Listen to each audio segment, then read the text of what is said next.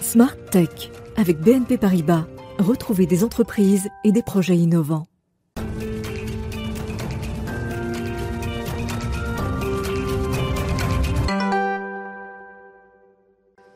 Bonjour à tous, bienvenue dans Smartech que vous regardez euh, dès 11h en direct sur la chaîne Bismart. C'est l'émission qui est dédiée au monde de l'innovation et à la société du numérique. On va commencer avec euh, l'innovation et la création d'une nouvelle biotech française, européenne, qui va lutter avec de nouvelles biothérapies contre le cancer. On en parle donc dans l'interview avec Stéphane Wagner dans quelques instants.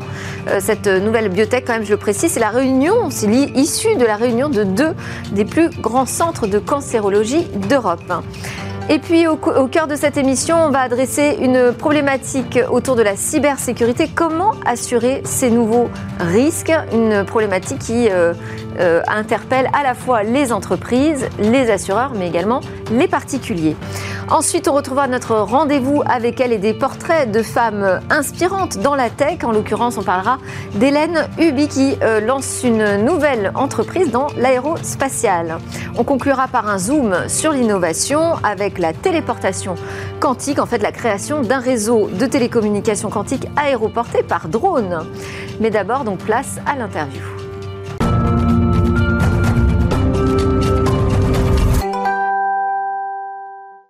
À la une de Smartech aujourd'hui, la création d'une start-up née donc des deux plus grands centres de cancérologie en Europe. Bonjour Stéphane Wagner, merci beaucoup d'être sur ce plateau. Vous êtes euh, chercheur en biologie, cofondateur donc de cette nouvelle entité qui s'appelle Aglaya Thérapeutique. Vous êtes aussi directeur d'un laboratoire de recherche euh, INSERM CNRS à l'Institut Curie. On va s'intéresser là sur votre nouvelle activité, j'allais dire. Donc cette entreprise de biotech qui vise à lutter contre euh, la résistance aux thérapies ciblées contre le cancer. On va déjà expliquer ce qu'on appelle les thérapies ciblées. Oui, les patients qui souffrent de, cancer euh, sont traités avec des thérapies qui ont une cible bien identifiée. C'est pour ça qu'on les appelle des thérapies ciblées. Et donc pour ces patients, il y a, plusieurs euh, devenirs. Donc soit ils ne, répondent pas, ils répondent d'emblée au traitement et, ils guérissent.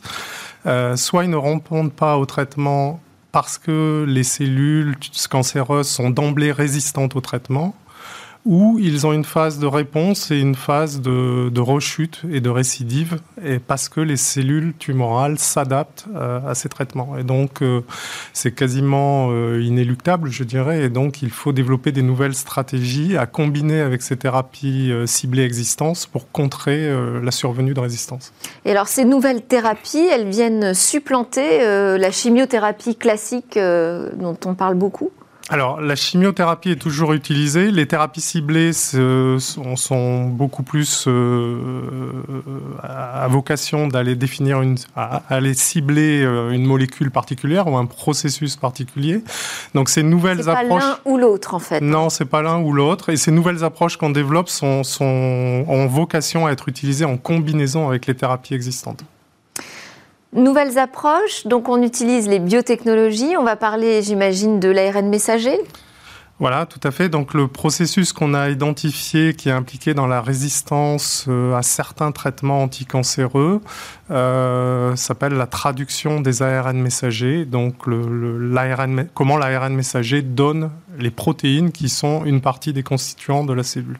Parce qu'on a commencé à travailler sur l'ARN messager justement pour euh, ces thérapies euh, euh, oncologiques, avant même d'en parler pour des vaccins dans la lutte contre le Covid-19. Hein. Alors c'est vrai, mais on a, on a commencé à travailler sur les ARN messagers dans des laboratoires de recherche fondamentale il y a plus de 20 ans, pour essayer de comprendre comment ils fonctionnaient.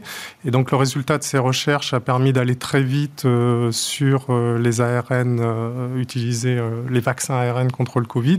Mais effectivement, les sociétés qui développaient euh, des stratégies à base d'ARN messager euh, étaient plus focalisées sur des ARN messagers dans des, euh, des applications en cancérologie avant des applications en anti-Covid. Et est-ce que cette crise Covid-19, avec cette nécessité de produire des vaccins vraiment très très rapidement, est-ce que ça a favorisé la recherche? Est-ce que ça l'a aussi accéléré dans le domaine de la cancérologie?